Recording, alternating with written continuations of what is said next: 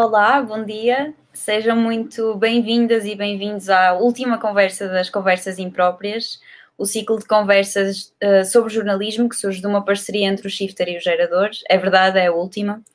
Uh, e relembro que este ciclo começou em julho uh, e tem vindo ao longo de. Uma vez por mês, fomos falando de tópicos que considerávamos importantes abordar dentro daquilo que, que é o jornalismo, dentro daquilo que é a nossa profissão e hoje decidimos reunir-nos aqui os quatro moderadores das conversas. Eu sou a Carolina Franco, jornalista no Gerador, uh, e tenho comigo o Ricardo Ramos Gonçalves, também do Gerador, o João Ribeiro do Shifter e a Raquel Rodrigues, também do Gerador. Uh, nesta última conversa, nós decidimos trazer para cima da mesa alguns tópicos que consideramos importantes e que foram surgindo ao longo de, destes meses e destas conversas que fomos tendo. Uh, mas também comentar e juntar a nossa visão, que foi algo que na moderação nem sempre conseguimos fazer naturalmente. A primeira conversa foi sobre cultura e investigação, os parentes pobres do jornalismo, e foi moderada por Ricardo. Ricardo, um, acho que vamos começar por ti, inevitavelmente. Como é que foi moderar esta conversa? É um tema que eu sei que te interessa particularmente.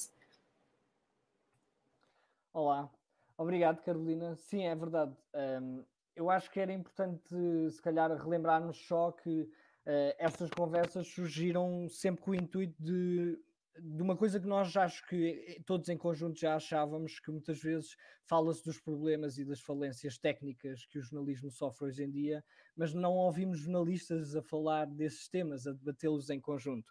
E, portanto, estas conversas também surgiram muito nesse sentido, e obviamente que os temas que nós reunimos ao longo destas seis conversas uh, inclusive é para esta última, são sempre temas que qualquer jornalista lida com eles hoje em dia, ou pelo menos sabe que eles existem, pode não discuti-los e não debatê-los, e esse foi um bocadinho o nosso objetivo.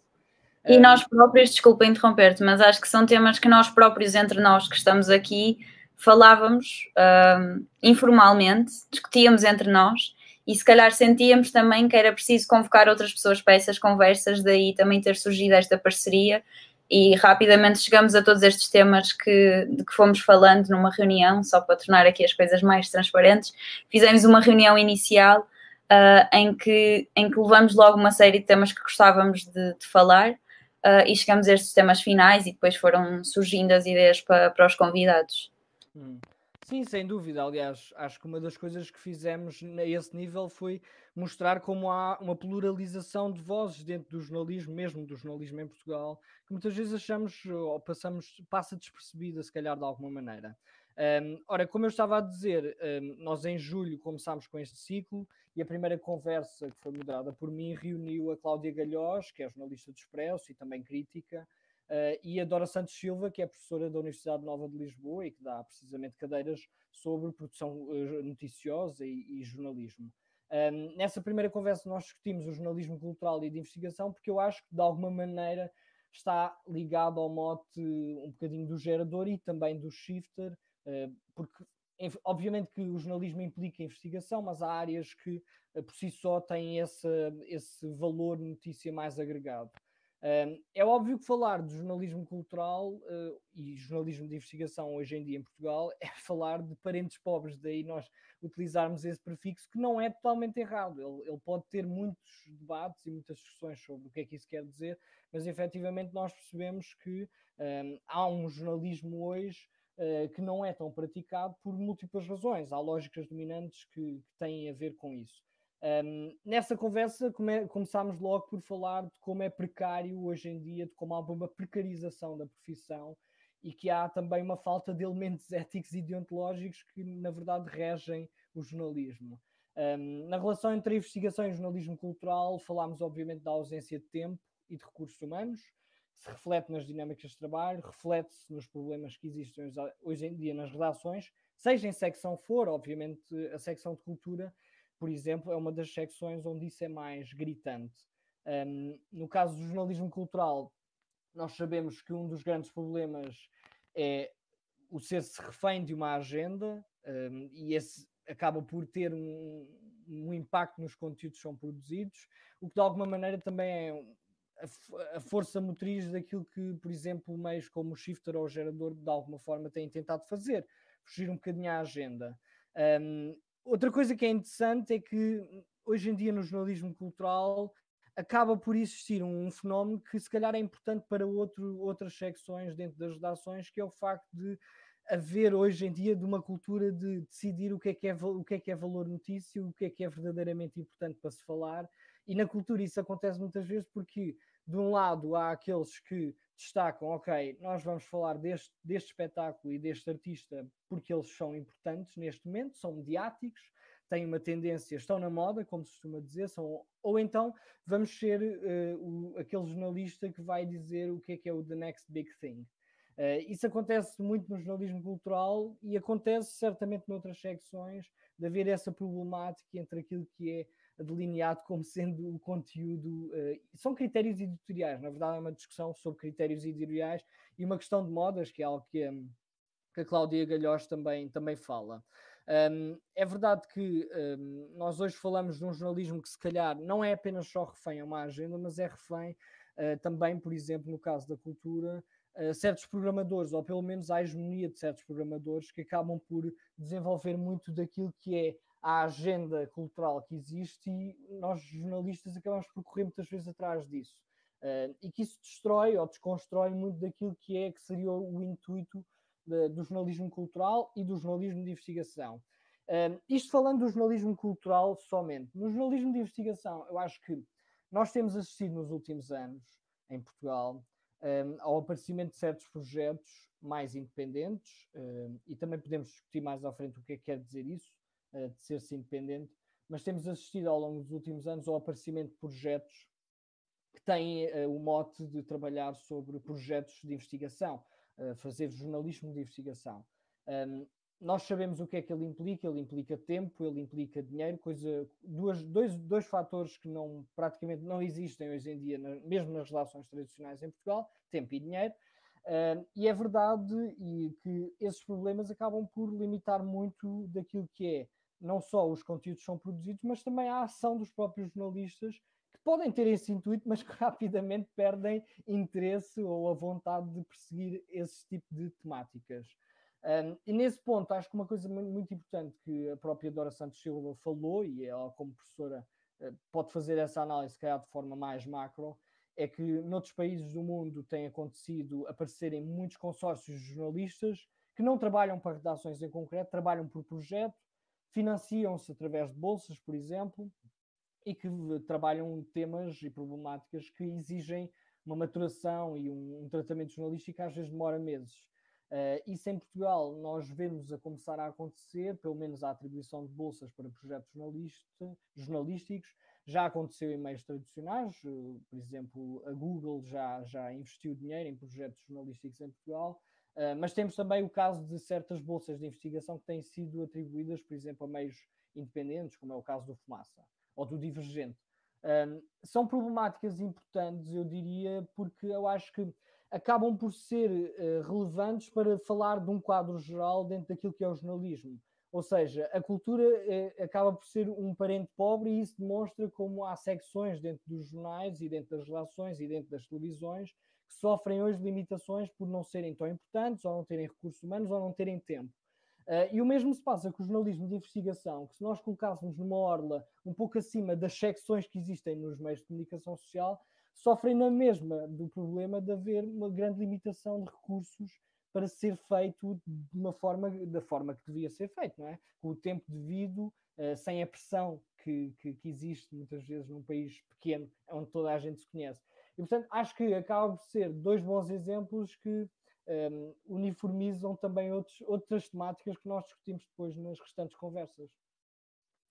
Eu ia só perguntar-vos, porque estava, estava a ouvir e estava a pensar nisto, que gostava de vos perguntar se vocês não sentem um, que a abordagem um, à cultura ou às editorias de cultura normalmente são entram numa lógica dominante ou uh, como é que eu ia te explicar? Uh, dentro de uma visão do que é cultura muito definida e que acaba por ser muito semelhante em todas as redações e que não existe propriamente um trabalho de desconstrução do que é efetivamente a editoria de cultura por si.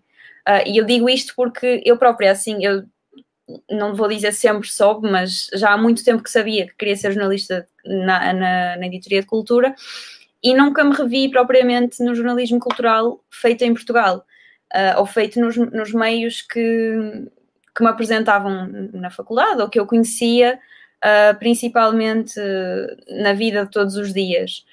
Uh, e, e, e, acho que isto acontecia não só por eu sentir precisamente isso que tu falas de, de, de ter de corresponder ou de acabar por se corresponder a essa lógica da agenda de programação um, que acabamos por ser reféns ou que os editores acabam por ser reféns ou não sei, um, mas também por não haver muito essa, esse sentido crítico, não é? Que eu acho que é uma coisa que até, por exemplo, a Raquel tem feito no trabalho dela, um, ao, ao convocar pessoas que nem sempre são tão óbvias um, dentro de um meio que por si um, diz que fala ou se apresenta como um meio que fala sobre a cultura portuguesa.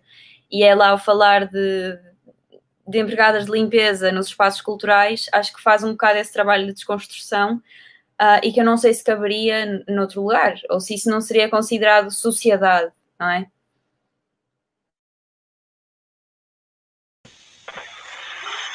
Ah, João, quero intervir. Ah, estão a ouvir? Ah, primeiro, dizer bom dia um, e cumprimentar todos aqueles que também estão a ouvir e a ver, uh, bem como aos meus colegas e amigos e amigas. Um, então, uh, sim, eu acho que antes de nós pensarmos o que é, é jornalismo e cultura, temos de pensar o que é, que é cultura. E, e a palavra cultura vem da palavra agricultura, vem da palavra cultivo, não é? Então é o que cresce e é aquilo que é cuidado. E de repente é, é um imenso, não é? É um, um oceano. Um, por isso eu, eu não, não creio na, na, ideia de cultura como, como estamos a pensar, uh, ou a ideia dominante de cultura, como há pouco estavas a dizer, Carolina, vamos separar a literatura, a música, o teatro. Porque, na verdade, eu acho que isto também é um problema da sociedade contemporânea, uma ideia também da sociedade capitalista, uh, que é a compartimentalização das coisas. As coisas são vistas como fragmentos. Não há uma ideia do todo. É? E nós esquecemos assim que a cultura é política e nós esquecemos que um, a política está relacionada com a cultura e esquecemos que a medicina está relacionada com a política, a saúde, ou seja, um, eu não, não acredito em visões fragmentadas. Nós podemos é, é, é partir de um ângulo, mas depois em, em sangue em abertura e em sangue em relação. Porque na vida nada se divide. E acho que é muito perigoso uh, quando nós fazemos divisões. Porque depois não fazemos relações associativas, não fazemos ligações, um, e isso é um fechamento. E os fechamentos são extremamente perigosos, principalmente na nossa área que nós estamos a informar não é? E, e eu acho que agora pensando em relação à conversa que moderei sobre formação em jornalismo, um, pensámos sobre a questão da especialização. E um, os jornalistas com quem eu falei, com a administradora do público, com a, a Sofia Branco, que está responsável também pelo público, mas está responsável uh, pelo estágio da agência Lusa, e o professor António Granado, uh, que está, um, é coordenador de mestrado em Comunicação e Ciência da Universidade Nova de Lisboa, um, é importante a especialização, sim, porque são tornando especialistas em generalidades.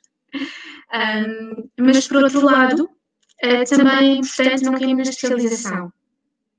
Porque depois não fazemos um pensamento de relação. Um, e até, uh, e depois isto também se relaciona com outra questão que é uh, se houver um, um, espírito coletivo dentro da própria redação, um, se houver um espírito, um verdadeiro debate nas redações, um, é muito interessante porque as especializações uh, complementam-se, mas ao mesmo tempo eu que sou de cultura posso escrever sobre economia, nós vamos debatendo, eu estou constantemente a debater com a economia, saber o que é que ele está a fazer, conversamos os dois e nesse sentido a minha visão é sempre em abertura, não, não estou a afunilar, tenho a minha especialização, mas eu vou saltando de áreas, mas tenho a rede e tenho a segurança de desse, dessa, dessa partilha constante, desse debate constante. Uma coisa que um, que se tem verificado, quer dizer, eu tenho pouca experiência como jornalista, mas uh, o que eles uh, foram partilhando é que está-se a perder um, o debate uh, nas redações, a reunião frequente, um, essa, essa, relação entre as áreas, porque esse momento de discussão é um momento de relação entre áreas. Então, quando eu estou a discutir saúde, eu estou, estou a discutir com alguém também da política e com alguém da economia. Um, então, isso é extremamente importante e está-se a perder. E eles verificaram sempre, porque, pelo menos a, um, o professor António Granados esteve logo no início público e disse que, uh, que foi a grande formação dele, porque havia uma cultura imensa de criar espaços só para discutir. Pronto, então nesse sentido, agora estou a, estou a dispersar, mas sim, um, cultura, eu acho que cultura é uma visão de onde se parte, mas não é onde é que nós queremos chegar. Porque tudo é cultura, porque tudo, em tudo nós nos podemos cultivar e tudo pode ser fértil. E, e esta questão de, de etimologia é muito importante, porque a etimologia situa-nos. E, e, e, é sempre, e é sempre importante nós irmos onde é que as coisas nasceram. Lá está, a falta de relação com a etimologia já é uma fragmenta, eh, já estamos a fragmentar o pensamento. Então é importante perceber onde é que veio a cultura. A cultura vem de uma relação direta com as coisas e vem de uma relação ampla.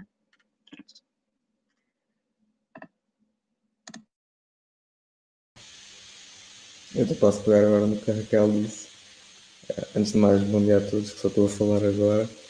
Uh, mas eu eu vou pegar no que a Raquel disse porque acho que acaba por, por eh, cimentar um bocadinho aquilo que eu ia dizer em relação ao que o Ricardo disse, em relação ao que tu, Carolina, também disseste, porque eu acho que o raciocínio que a Raquel agora fez um, ehm, em relação à cultura é um raciocínio que eu estava a fazer enquanto o Ricardo falava em relação ao jornalismo.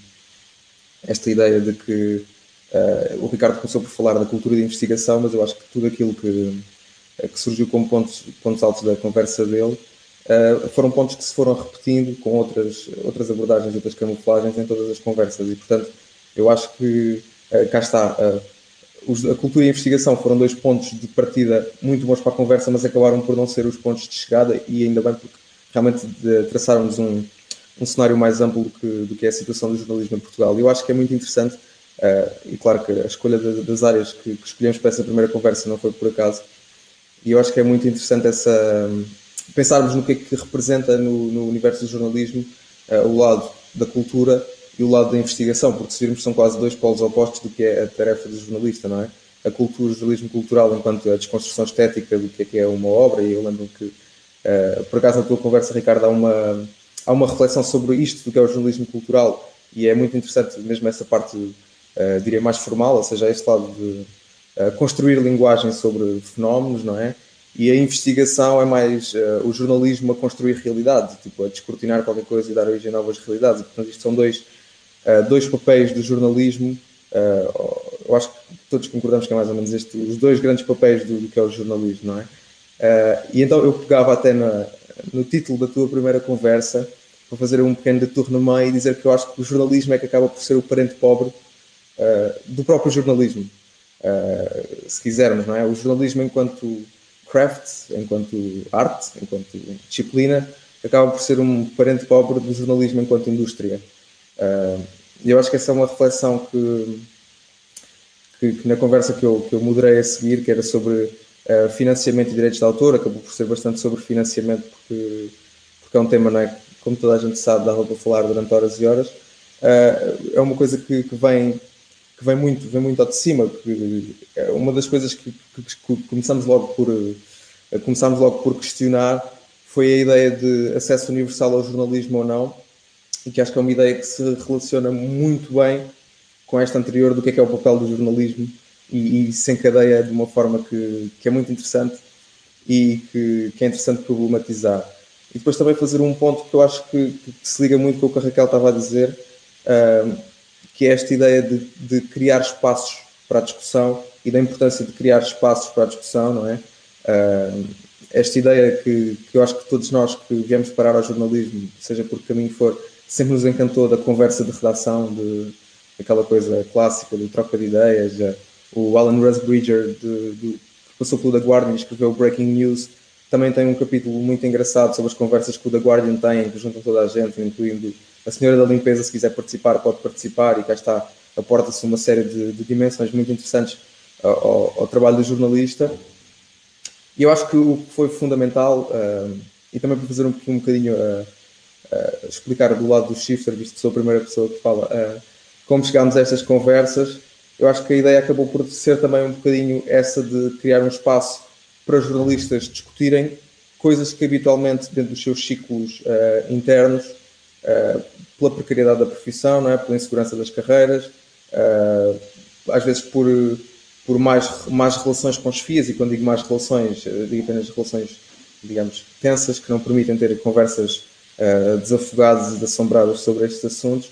Uh, nós no Shifter e em conversa com o gerador parecemos que era, que era importante, enquanto meios uh, que conseguem ter uma postura mais com, com menos responsabilidade sistémica, digamos assim, não é?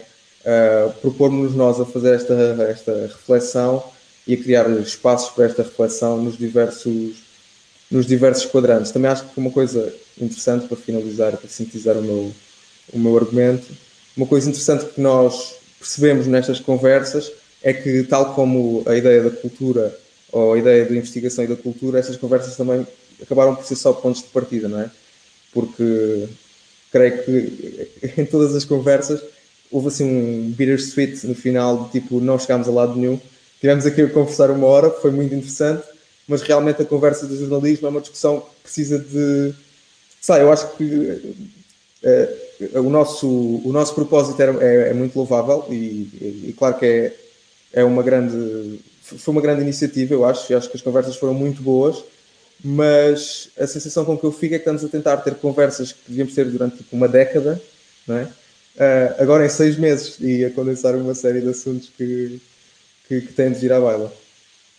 João, se me permites, eu acho que isso que acabaste de dizer é exatamente prova de que essas conversas não existem ou de que há falta delas e de que essa ideia do que é cultura jornalística, até quando nós pensamos iconicamente em filmes ou em livros que já nos dão essa ambivalência do que eram as redações há 30 ou 40 anos atrás, eu acho que nesse sentido eh, tom, obviamente, de humildade, o que acabámos por, eu acho que, revelar é que essas conversas não existem no seio, muitas vezes, das redações em Portugal, dos jornalistas entre eles em Portugal, e não só em, em Portugal, mas que, obviamente, que isso acaba por ser gritante.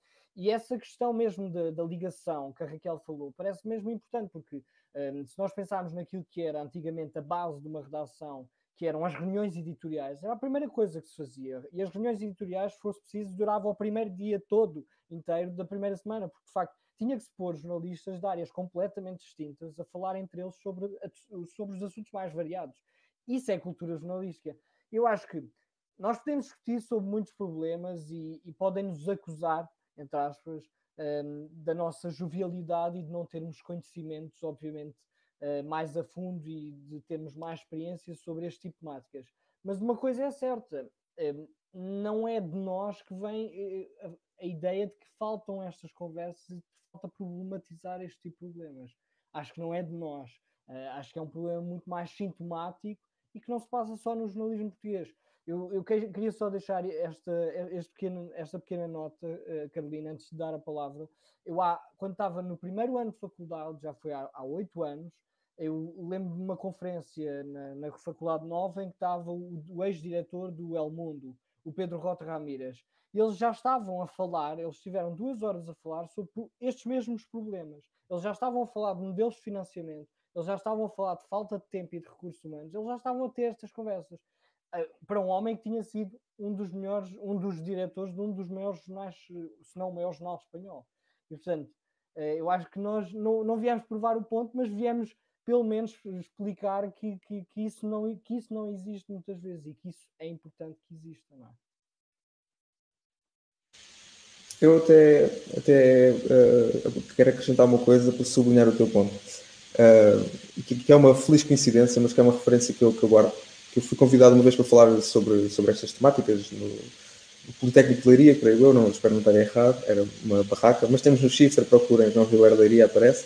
Uh, e, e comigo na, no, no, painel estava o José Manuel Nobre Correia, que é um professor catedrático de, de uma faculdade de Bruxelas, creio eu, de jornalismo, que tem dois livros muito interessantes sobre prática jornalística e de facto ele fez uma, fez uma introdução no debate em que, em que nos, nos, deu esse contexto de como realmente em Portugal essa discussão sobre o que é o jornalismo está muito atrasada e, e cá está, porque isto está tudo extremamente ligado. Acho que há dois, dois fatores importantes, de, dois fatores quase, como se diz em inglês, anedóticos, no sentido que representam o meu ponto, não é? Uh, que são importantes das pessoas terem em consideração, que é uh, o papel que a Inquisição teve na alfabetização tardia da, da, população portuguesa e depois mais tarde do Estado Novo.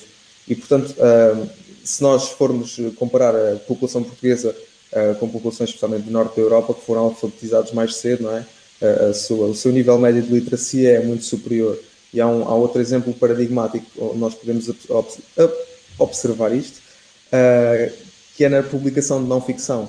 Uh, se nós virmos em Portugal, a publicação de não-ficção é uma utopia, há muito pouca publicação de não-ficção, há um género, uh, quase um género menor, não é? Tipo, escreves um livro técnico ou de não-ficção, não és um escritor, então e no, no, nos outros países, e especialmente em língua inglesa, nós vemos que a não ficção às vezes até é mais considerada uh, do que a ficção. E portanto, esta, eu acho que esta, eh, mais uma vez, mostra como esta ideia, e eu aqui entendendo o jornalismo enquanto um hábito de escrita de não ficção, não é? Uh, mostra um bocadinho o valor que as pessoas já dão ou não dão uh, a esta área de, de conhecimento e de saber que que nós fazemos e essa falta de discussão no, no âmbito geral da sociedade portuguesa sobre, sobre a importância do jornalismo. Uh, eu acho que vou pegar nisso que estás a dizer, João, uh, para passar para a minha conversa ou para ir buscar a minha conversa, uh, no sentido em que tudo está relacionado e há sempre, se olharmos para trás e, e também pegando no que a Raquel disse, se voltarmos ao início de tudo, conseguimos situar-nos, não é? E perceber porque é que as coisas são como são.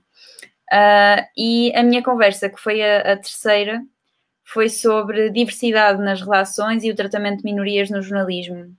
As convidadas foram a Paula Cardoso, do Afrolink, a Cristina Pereira, do Público, e a Maria Marta, do, da Género e Número, que é um mídia brasileiro, que foi assim, eu acho que foi um privilégio enorme nós termos alguém da Género e Número e termos estas três convidadas aqui. Eu pessoalmente fiquei muito feliz quando soube que ia conseguir juntá-las na conversa.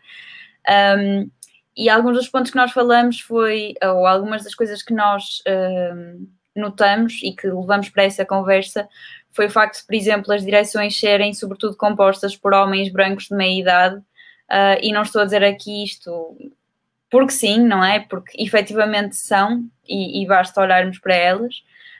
Um, e ao mesmo tempo que as redações são sobretudo brancas e por isso uma das questões que surgiu lá foi até que ponto é que a diversidade muda o tratamento dos temas e o seu foco.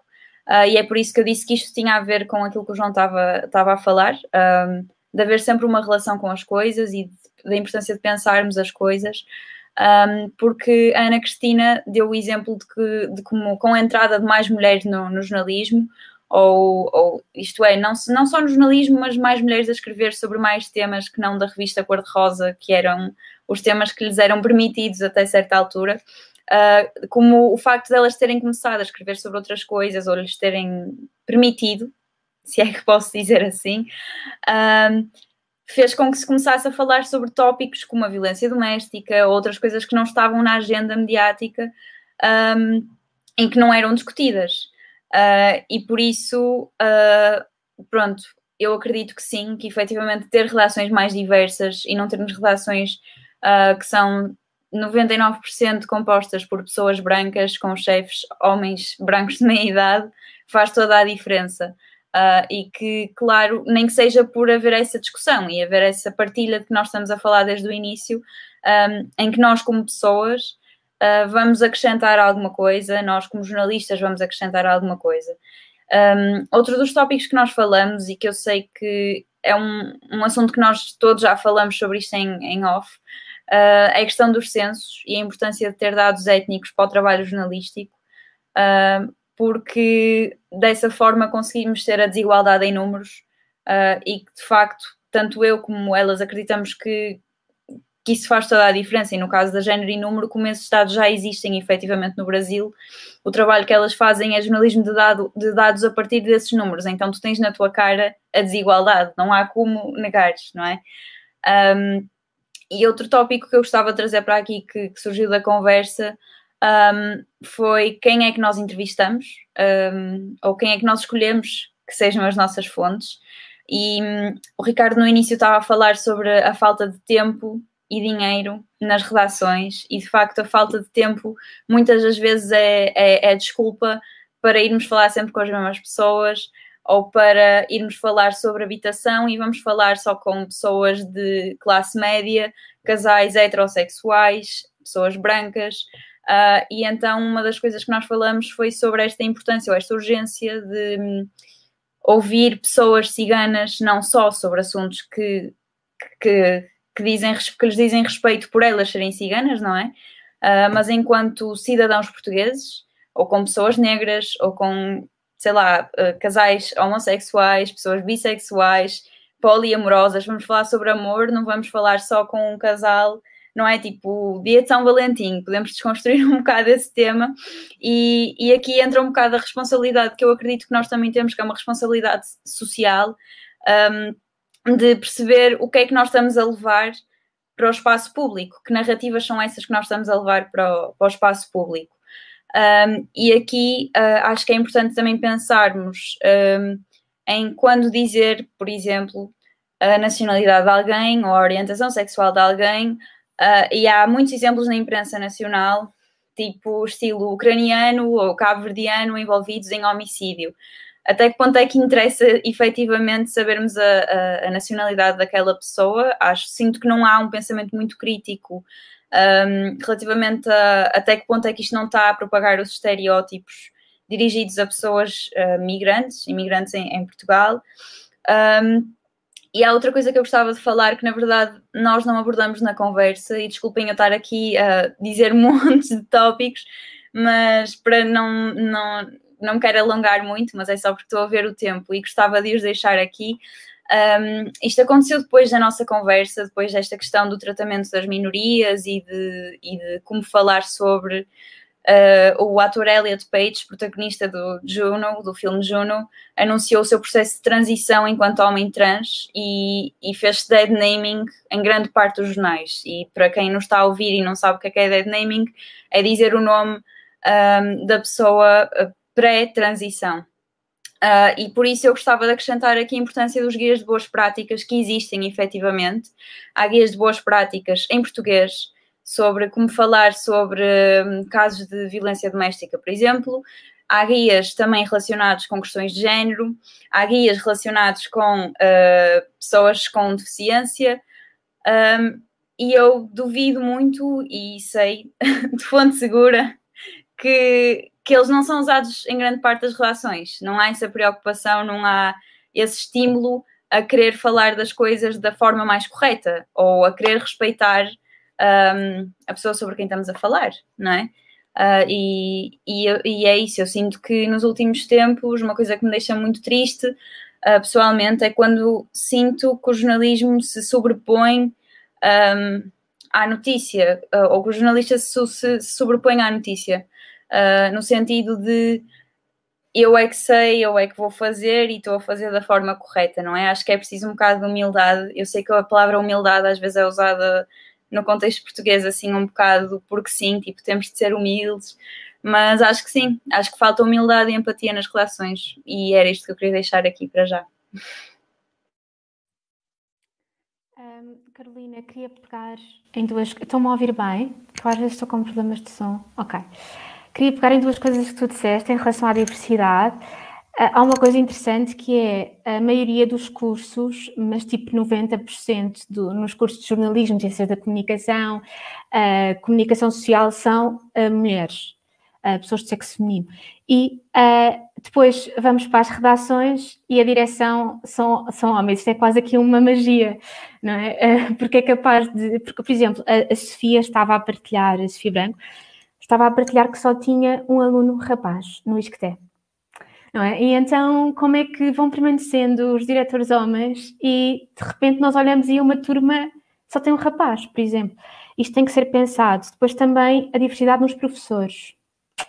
Os professores também, a maioria, um, a maioria são classe, mas pronto, isto é estrutural, isto vem de muito antes, não é? Mas isto depois está relacionado com as narrativas, lá está, para as quais eles nos vão despertar. E por isso vamos perpetuar, porque é só aquilo que nós aprendemos, depois vai, vai criar ângulos mortos. Nós, quando criamos, nós, quando trabalhamos uh, uma, determinada temática, já há coisas que nós, para, para, as quais nós não estamos despertos sequer. E se tivéssemos como professores uh, pessoas que vêm de determinadas minorias, nós íamos desenvolver tipo um, um, olhar, um sentido mais, mais atento e que íamos detectar com mais facilidade o que é que, qual é o ângulo que está a desmaiar, por assim dizer. Em relação uh, aos guias de boas práticas, também me lembrei de outra questão que é, foi feito, uh, e também um convido a lermos uh, um relatório por parte do Sindicato dos Jornalistas, relacionado com, e não era só pela parte do sindicato, com a Comissão da Carteira um, e com o, Centro de Investigação e Estudos em Sociologia, é de 2017, mas foi aplicado em 2016, sobre a profissão do jornalismo em Portugal, as condições laborais, a formação, os constrangimentos. Um, e uma das coisas que um, foi, foi muito, pronto, que, que, dentro da amostra teve muita representatividade, foi a necessidade de uh, uma formação ética mais, mais forte. Ou seja, os jornalistas estão a notar isto. Se os jornalistas estão a notar esta falta, então porquê que depois nós não vemos isto uh, no, no, material e no conteúdo que sai, não é? O que é que acontece aqui nesta transição de se eles sentem necessidade Uh, e depois nós olhamos e lemos as coisas e não, e não vemos esse, este filtro ético. Também, pronto, lanço, lanço esta questão. Eu ia só, desculpem, é muito rápido, mas respondendo a isso que estás a dizer, Raquel, um, existem informações, por exemplo, uh, que se dirigem especificamente ao tratamento jornalístico de minorias, ou sei lá, em particular de.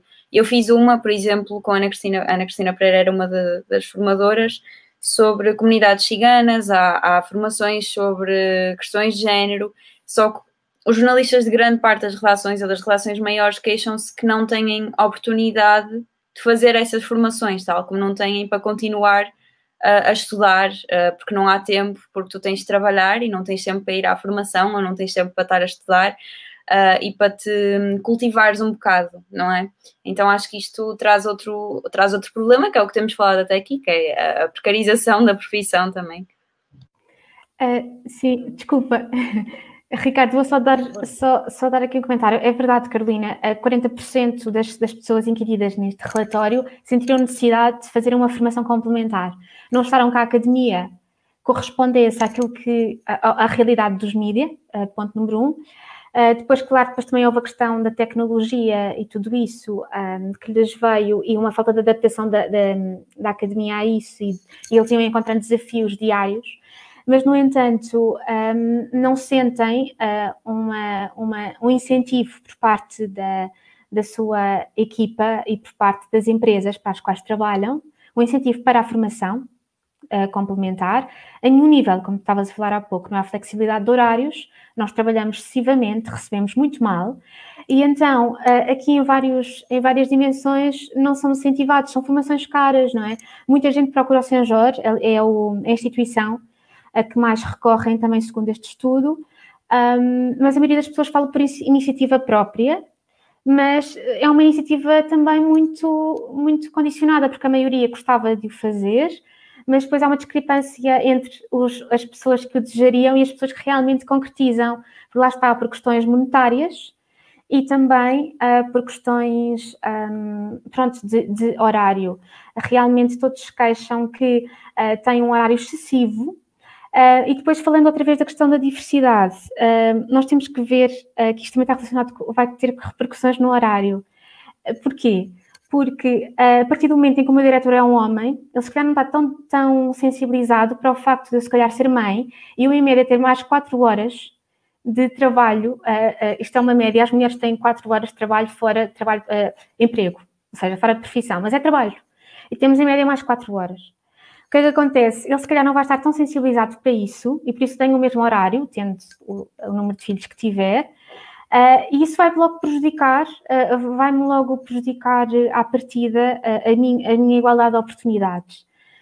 Um, outra questão, em relação à precariedade, também queria só falar alguma coisa em relação à, à formação, que é, um, há uma coisa muito interessante, que as pessoas entram para ciências da comunicação, geralmente para fazer jornalismo, e acabam o curso em comunicação estratégica, e nós também devemos pensar isto, 50% uh, foi, foram dados do professor António Granado, 50% das pessoas que vai para Ciências da Comunicação vai para a Comunicação Estratégica, sendo que há mais não sei quantas variantes. Há a Comunicação, Cultura e Arte, há Cinema e Televisão, há Jornalismo, ou seja, uh, é, é, um número estrondoso. E porquê, não é? Porquê? Por causa da precarização. Uh, em média, em média uh, um jornalista recebe à volta dos 700 euros um, e, e, na verdade, o, o, nesta conversa toda a gente estava chocada com isto, mas nós temos perfeita noção que, se, que receber 700 euros já não é mau, não é? Por isso, sim, temos de tocar nisso em relação à formação, à formação complementar. Se me permitem, eu acho que todos estes pontos que estamos a falar vão ser importantes para falarmos, calhar, da conversa que ainda não falámos tanto sobre o jornalismo e ativismo. Uh, mas antes disso, eu gostava só de dizer, relativamente à diversidade e àquilo que nós estávamos a falar, uma das coisas que me parece também importante, pegando naquilo que tu, Raquel, disseste, e também tu, Carolina, que é, muitas vezes na diversidade nós esquecemos, por exemplo, de um facto tão basilar como uh, o facto de muitas vezes as redações não terem gente jovem. Eh, gente que saiu da universidade, uh, e de, do difícil que é, uh, do difícil que é haver uma profissionalização enquanto jornalistas. Estão-me a ouvir bem? Desculpem. Ok, ok. Uh, e do, do, difícil que é um jovem que, acaba de sair da, da, faculdade se poder profissionalizar para uma pessoa que esteja a ouvir esta conversa e que não perceba, um, em todo, para todos os efeitos, para ser jornalista em Portugal tem que se ter uma carteira profissional. Essa carteira profissional tem que ser adquirida com um estágio de 12 meses num órgão de comunicação social. Um, o que, o que é tão difícil é, como, como uma pessoa sai da faculdade, ter essa oportunidade sequer para fazer um estágio com 12 meses em que tem um jornalista que já tem uma carteira profissional a assinar-lhe para poder ter essa carteira também ele. Um, o problema é muito difícil, cria uma espécie de efeito dominó, uma bola de neve, do quão difícil é profissionalizar e mais, do quão difícil é trazer jovens para dentro de redações. Porque se não lhes é dado esse valor e se não se é ajudada a sua profissionalização, então o problema torna-se cada vez mais cíclico. E o que acontece hoje em dia, e nós vemos isso, é aparecem cada vez mais projetos de jornalismo muito interessantes, alguns eh, ditos independentes, e a maior parte deles são formados por jovens que saíram da faculdade há 3, 4, 5 anos e não conseguiram ter oportunidades dentro das redações ditas convencionais para se profissionalizarem. E, portanto, o processo que eles têm em mãos vai demorar mais 3, 4 anos do que seria expectável. E se calhar estou a meter o número por baixo isto leva-me à, à, ideia de precarização. Do, eu acho que às vezes as pessoas não têm noção do quão difícil é em Portugal sermos verdadeiramente profissionais do jornalismo. Sequer para depois podermos começar a discutir alguns destes problemas que se calhar seriam interessantes, não é? Um, por exemplo, em Portugal tem-se falado já há muitos anos, não é propriamente de agora, de que não existe um sindicato de jornalistas, mas há anos que se fala se é uma profissão liberal, porque é que não existe, por exemplo, uma ordem e não um sindicato. Eu acho que são problemas muito importantes, mas falando de diversidade, acho que de, um dos primeiros fatores seria então porque é que as redações não são também elas mais jovens, não têm elas também mais jovens hoje em dia?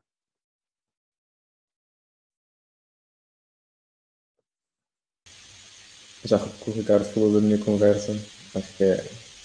Eu estava aqui a formular um, uma, um, uma ilustração na minha cabeça de tudo o que estávamos aqui a falar um, apoiado em dois autores que não têm nada a ver, mas que eu convoco para esta conversa, que é o José Gil, o filósofo português, que tem um livro de 2008 que é O Medo de Existir, em que ele fala do caráter sistémico do jornalismo português e de como o jornalismo português nasce muito próximo. O jornalismo, quando digo jornalismo, indústria jornalística portuguesa, não é? Uh, nasce muito próximo, próximo do setor privado e, portanto, de, de grupos, grupos, grandes grupos económicos, um, depois se tornam conglomerados de mídia, mas regra geral o que faz com que uh, a comunicação social portuguesa tenha poucos títulos, não é? Uh, juntando aqui a, a, esta ideia que, que tínhamos, que eu tinha falado há pouco, da alfabetização tardia da sociedade portuguesa, e juntando aqui a estas, estas coisas todas que fomos falando, eu estava aqui com uma. Na minha cabeça estava a surgir a ilustração do argumento enquanto a ideia de que o jornalismo português ainda é muito infantil. Uh, e infantil, eu acho que as várias dimensões. Eu não quero. Não digo que os jornalistas portugueses sejam infantis, não é nada disso, não. É tipo a disciplina em si, a forma como tratamos a disciplina. Uh, eu acho que tem uma série de características que nós podemos uh, fazer uma certa analogia com a infantilidade, e se nós percebermos, uh, é, é, fácil de perceber. Tipo, primeira, primeira questão, esta falta de uma, de uma problematização uh, da, própria, da própria prática, não é? Portanto, uma falta de autoconsciência, uma falta de autocrítica, que é um traço bastante comum na, na infantilidade. depois, esta ideia de, de, de quando falamos de diversidade, eu acho que podemos usar a expressão uh, diversidade ou podemos usar a expressão, eu, eu proponho uma, uma, uma, abordagem diferente de vermos a coisa.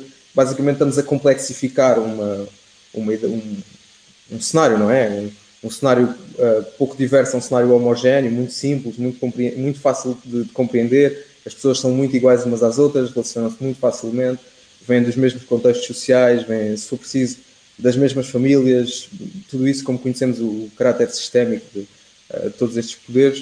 Uh, e a ideia que, que, que, eu tenho é que o jornalismo português é incapaz, ou pelo menos ainda não, não é incapaz por, por deficiência de quem cá trabalha, por uma questão de progressão normal, de segurar estas tensões, de segurar estas tensões da complexidade, de como é que se faz uma, uma redação que consiga aguentar esta complexidade toda dentro da própria redação, não é? Que consiga uh, não ir pela simplicidade do, dos artigos tipificados, daquilo que se sabe que é o, o jornalismo by the book, não é? Mas sair um bocadinho disso e começar a fazer um, uma perspectiva de, de, crescimento. E cá está, eu acho que essa, essa, essa, essa noção, essa consciência, essa proatividade, esse, esse, esse pensamento uh, deliberativo, proativo, surge muito com a maturação uh, dos indivíduos. Eu acho que surge muito também com, com a maturação uh, da disciplina em si. E eu estava aqui a, a pensar também numa outra metáfora uh, que eu acho que, que, tem muito a ver com, com o jornalismo em Portugal e com, com a forma como, como as coisas evoluem. E é uma metáfora que a Mackenzie Work utiliza no seu livro O Espetáculo da Desintegração. E ela faz, usa essa, esta metáfora para falar de, da sociedade no geral. E ela recorre aos, às espirais de lixo uh, que há no Pacífico e ela diz que a nossa sociedade é uma espécie dessa espiral de lixo que é no Pacífico. E eu, sem querer chamar lixo ao, jornalismo, desculpa, eu trago as metáforas mais cáusticas.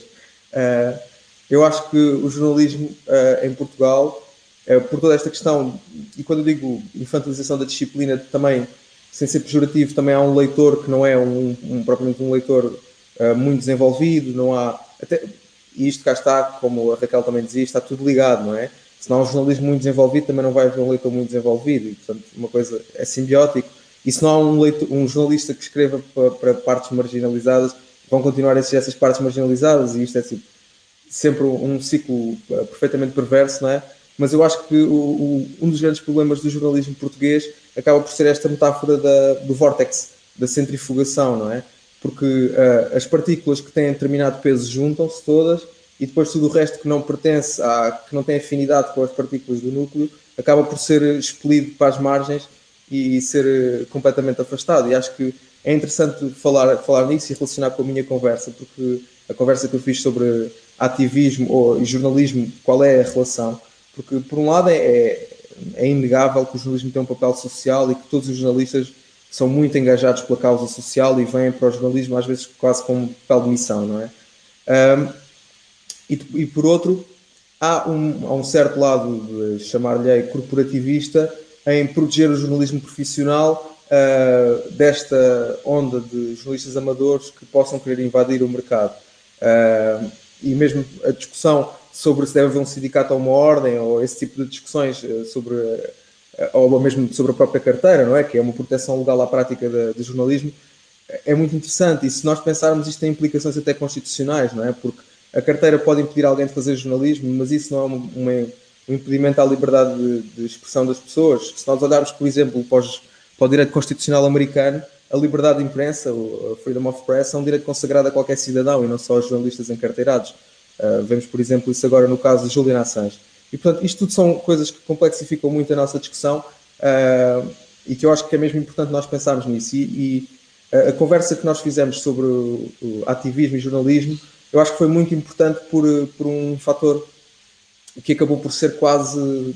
surgiu por acaso, mas porque nós trouxemos, eh, estávamos, contando com o estávamos quatro órgãos de comunicação social representados, tínhamos o Olivier Cornet Blit da Mídia Ninja, tínhamos o Francisco do Mapa e tínhamos a Marisa da Bantuman, e sem querer acabámos por representar uh, quatro tipologias de redações e quatro tipologias de jornalista, que, que, que, é muito interessante pensar, porque se nós virmos, são todos aqueles que acabam por ser expelidos no tal vórtex de que eu falava. Uh, o Bantuman eu acho um exemplo extraordinário, uh, porque é um mídia que mesmo nós, que somos pessoas atentas e interessadas e engajadas e queremos aportar isto para a discussão, muitas vezes é um mídia que deixamos de fora do, do nosso debate, é um mídia que se dedica a fazer jornalismo sobre os PALOP e para os PALOP, de, não só para portugueses, é feito por, por pessoas na, da diáspora, e portanto têm muito esse lado de empoderamento da cultura e de eles próprios assumirem o lugar de fala e escreverem sobre aquilo que, que gostariam de ler, o resto como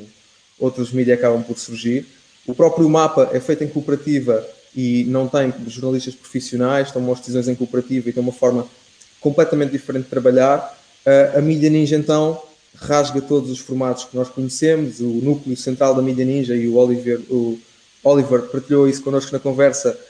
O, núcleo central da Mídia Ninja vive em casas partilhadas, não tem salário, partilham tudo como numa cooperativa mesmo como, como nós conhecemos quase da história, dos livros de história, não é? E eu acho que o que é interessante pensar é como uh, todos estes projetos e conhecendo o trabalho destes projetos acabam por aportar, cá está, uma complexidade ao jornalismo que lhe é completamente fundamental, não é? Todos reconhecemos a importância uh, do que o mapa faz e tem trabalho de informação crítica, como eles lhe chamam, muito interessante e que, e que muitas vezes uh, vai buscar a parte do jornalismo de investigação que outros mídias não conseguem, e o, o Jornal Mapa, como tem uma grande articulação de, de várias comunidades locais, consegue um trabalho muito bom de proximidade junto das pessoas e tem trabalho de jornalismo de investigação que deveria ser muito mais considerado no mainstream, mas como não parte, cá está, desta, deste lado com proteção e a legitimação institucional acaba por ser um pouco desprezado. Uh, o Bantuman tem este papel de aportar a diversidade que é muito interessante também e acaba por ficar quase sempre de fora das discussões.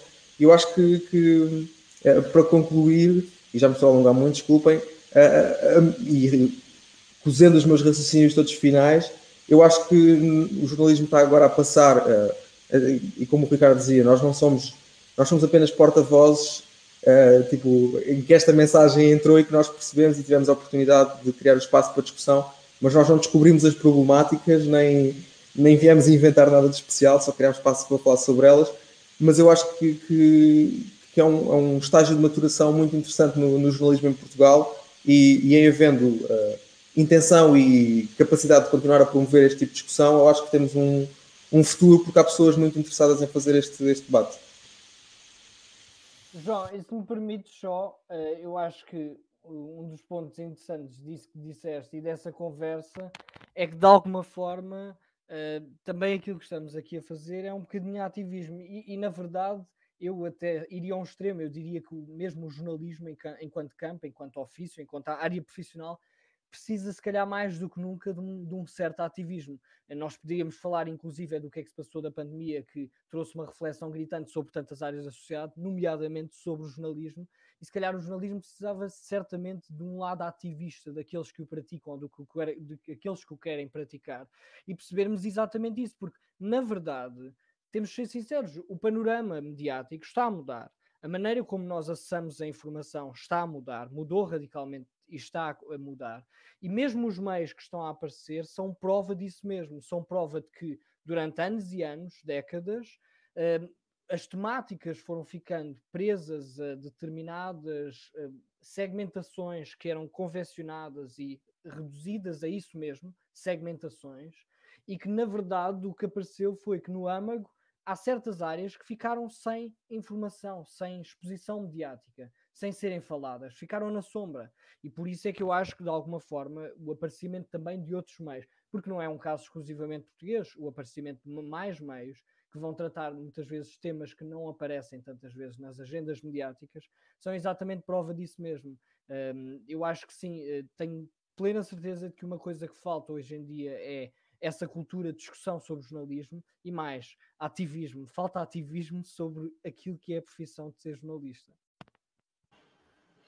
Eu não sei quanto a, a, a, nós precisarmos ser ativistas, mas acho que precisamos, sobretudo, de não ser pés de microfone e ter uma postura crítica e, e não, não pensar que, ou eu pessoalmente não acredito na imparcialidade. Eh, eu sei que é uma coisa que, que toda a gente fala sempre no jornalismo, que é preciso ser imparcial, mas nós somos humanos, acho que é um bocado. Não, a sério, acho que é, é, muito estranho para mim pensar em imparcialidade na sua plenitude, vá. Mas eu acho que uma coisa que é muito importante é também haver mais cooperação uh, porque se há temas que não chegam uh, aos grandes, às grandes redações e não só, eu acho que às vezes é por também haver um fechamento muito em si mesmas.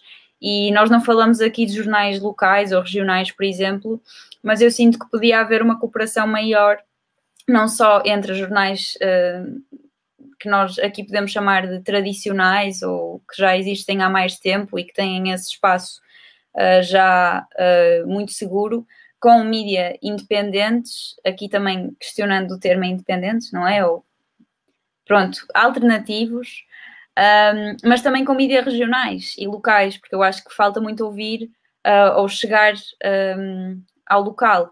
Uh, sinto que por vezes se fica muito no global e que este tratamento de, das coisas na sua generalidade uh, faz com que se perca um, muita coisa.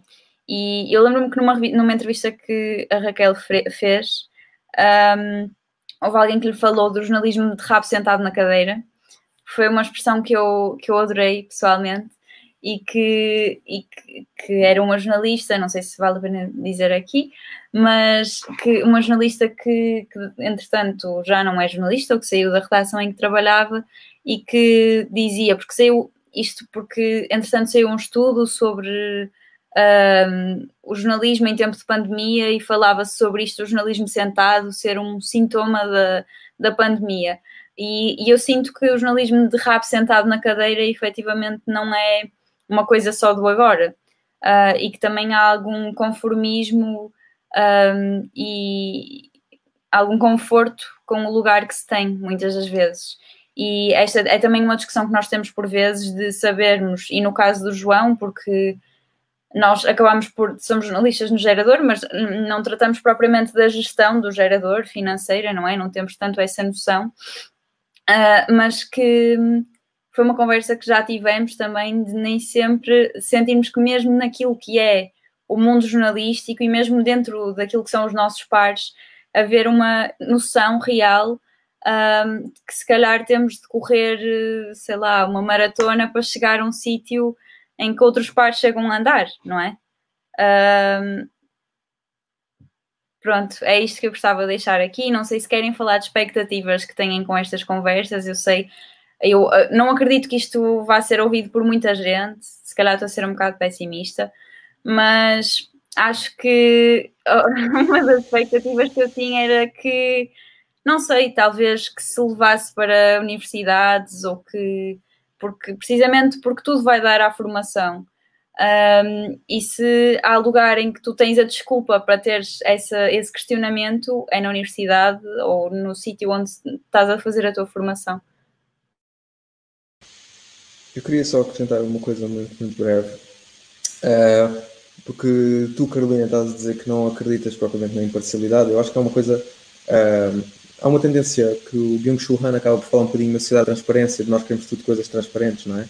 E tipo de objetividade, e a, aqui o fascínio pela objetividade. E é engraçado, uh, eu vou terminar muito em 30 segundos, é engraçado porque uh, o discurso jornalístico tende muito a ignorar a incerteza, a eliminar a incerteza. Eu acho que é muito importante nós pensarmos que isso acaba por ser um problema da, do próprio raciocínio sobre jornalismo.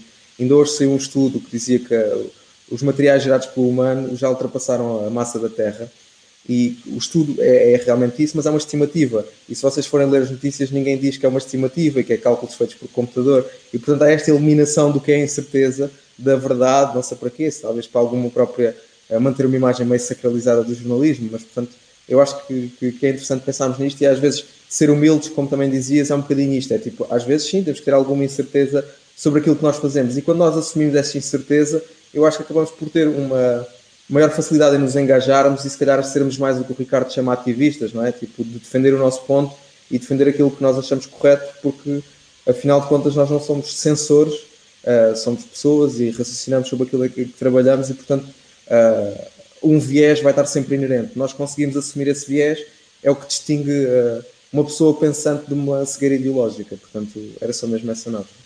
Obrigado a todos por terem ouvido esta conversa.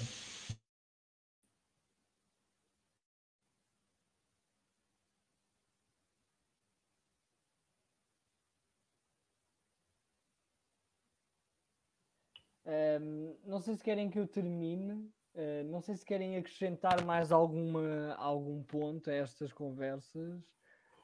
A esta conversa. Não sei se tem Raquel ou Carolina. Ficávamos aqui a noite inteira. Uh, sim, Portanto, é melhor eu... terminar já, senão. ok. Exato, eu vou começar é a dizer agora com isto que o João está a falar de, de, da importância de nós assumirmos a incerteza, já ia começar a falar da questão das vacinas e de e uma série de outras coisas da pandemia e porque é que as pessoas dão notícias quando não têm certeza das coisas, mas ao mesmo tempo porque é que não assumem essa incerteza, por isso, enfim, acho que é melhor calar-me e fica para uma próxima. E fica ao convite. Quem quiser falar connosco pode falar diretamente. E temos toda a abertura para, para ter esse diálogo. E o que nós queremos, acho, é que a partir destas conversas também se estimula um bocado uh, a partilha e, e a vontade de querer eh, trocar ideias ou de querer discutir, nem que seja no café, pronto, quando pudermos. Um, e pronto, é isso. Gostava muito mesmo. E entre gerações, para mim é uma coisa que eu gostava de sublinhar aqui. Raquel, não sei se queres acrescentar também algum ponto final. Não, não, não. Acho que, que as vossas pinceladas Olha, são ótimas. Vou só acabar com fechar isto de alguma maneira. Um, há, uma, há uma frase que eu ando sempre a recuperar, não sei porquê, ou, ou acho que essa frase me persegue de um, de um também jornalista português, antigo jornalista português, que é o Eduardo Guerra Carneiro, uh, que escreveu um livro, ele também era poeta, e o livro chamava-se Isto Anda Tudo Ligado. Um, e acho que é um bocadinho, poderia ser uma boa maneira de resumir eh, estas conversas e a conversa que tivemos hoje aqui, esta ideia de que anda tudo ligado, e dentro do jornalismo isso para mim parece uma máxima que não nos devemos esquecer mais do que nunca, uh, porque de facto as áreas andam ligadas, estas sessões andam ligadas, não há áreas encapsuladas que não se tocam umas nas outras, tudo se toca de alguma maneira. Um, e sim, eu concordo com essa ideia de que estas conversas terão certamente continuidade, ou poderão ter certamente uma continuidade. Uh, elas podem ser vistas por poucos, mas eu acho que essa discussão pode ser continuada de múltiplas formas. Um, e portanto, eu diria apenas uh, que estas são conversas impróprias, mas são próprias para se ter em qualquer lugar, em qualquer mote, de qualquer forma, e, e são necessárias mais do que tudo.